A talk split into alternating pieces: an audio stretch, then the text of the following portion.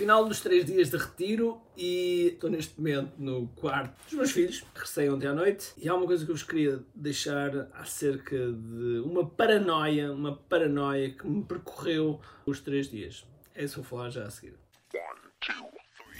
Todos os dias o empreendedor tem de efetuar três vendas: a venda a si mesmo, a venda à sua equipa e a venda ao cliente. Para que isto aconteça com a maior eficácia possível, precisamos de algo muito forte: marketing. Marketing é a única resposta possível para fazer crescer pequenas empresas que não têm o músculo financeiro para enfrentar os tubarões do mercado. Por isso, a pergunta é: como é que podemos fazer um marketing que seja poderoso e ao mesmo tempo não esvazie os nossos bolsos? O meu nome é Ricardo Teixeira, sou empreendedor há mais de duas décadas e um apaixonado por marketing. Todas as semanas procurei partilhar estratégias e táticas de marketing procurem responder a esta pergunta. Bem-vindo ao QI Marketing Secrets. Olá pessoal, bem-vindos ao QI Marketing Secrets e o meu nome é Ricardo Teixeira e hoje vou-vos falar sobre uma paranoia que percorreu os três dias. Os três dias que eu estive no retiro estava permanentemente com esta paranoia. E que paranoia é?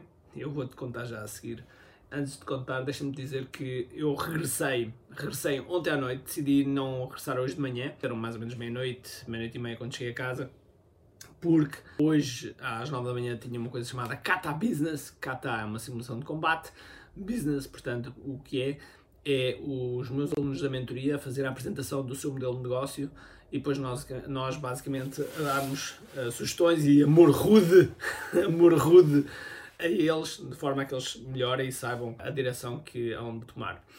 E portanto, como tinha isso, optei por vir mais cedo, assim, dormir na minha própria cama, acordava, queria estar mais pronto para isso. Portanto, vim ontem, mas foram três dias que foram muito bons, muito bons. Eu reconheço que precisava de mais. Reconheço que pelo menos mais dois dias precisava. E também me apercebi que necessitava estes dias porque eu fazia estes dias, sem saber, sem me aperceber, eu fazia estes dias quando viajava. Quando viajava, porque já não viajo desde, desde que o Covid começou, não é? Espero que ainda este ano começamos a viajar novamente. Mas eu quando viajo, tipicamente Estados Unidos ou Ásia, vou dois dias antes, que é por causa do jet lag, etc. Vou dois dias antes e fico pelo menos lá mais dois dias. Nesses quatro dias, estou comigo. Às vezes acontece que eu estou com pessoal amigo, etc.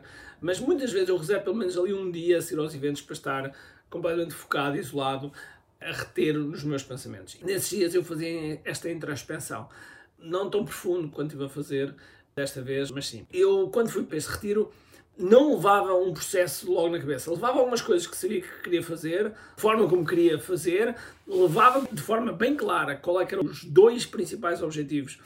Quais é eram os dois principais objetivos e também sabia que havia outras coisas que iriam, utilizando um termo de uma mentoranda minha, Isabel Castro, que é pipocar. Eu sabia que iam pipocar aqui pipocas, né? Iam pipocar coisas na minha cabeça. E ao longo destes três dias eu estava constantemente a pensar. E havia uma coisa que me permanentemente estava na minha mente, reconheço, é uma autêntica paranoia. Foi durante os três dias e continua a ser uma autêntica paranoia. E é o quê? Resultados. Resultados dos meus alunos, resultados da minha comunidade.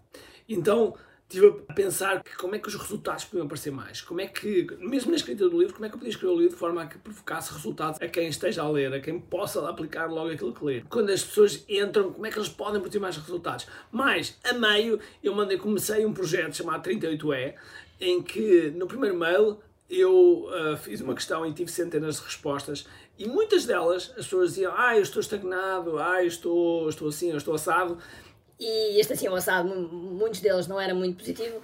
E portanto eu pensava, ok, como é que eu posso ajudar esta malta? Como é que eu posso empurrar? Okay, eu não posso ir fazer por eles, eles têm que fazer os 100% dos 50% deles, mas como é que eu posso empurrar? Então surgiram algumas ideias e algumas ideias que vão de certeza absoluta dar mais um empurrão nesta senda dos negócios, desenhar a venda que nós desejamos.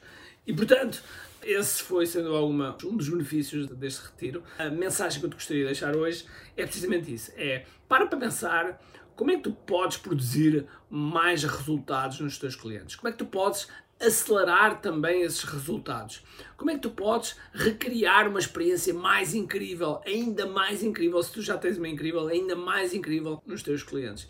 E portanto, é uma, uma obsessão, reconheço, é uma obsessão que esteve presente ao longo dos três dias. Então fui, fui colocando e colocando post-its com ideias que eu tive e que vou procurar que a, que a nossa equipa implemente ao máximo.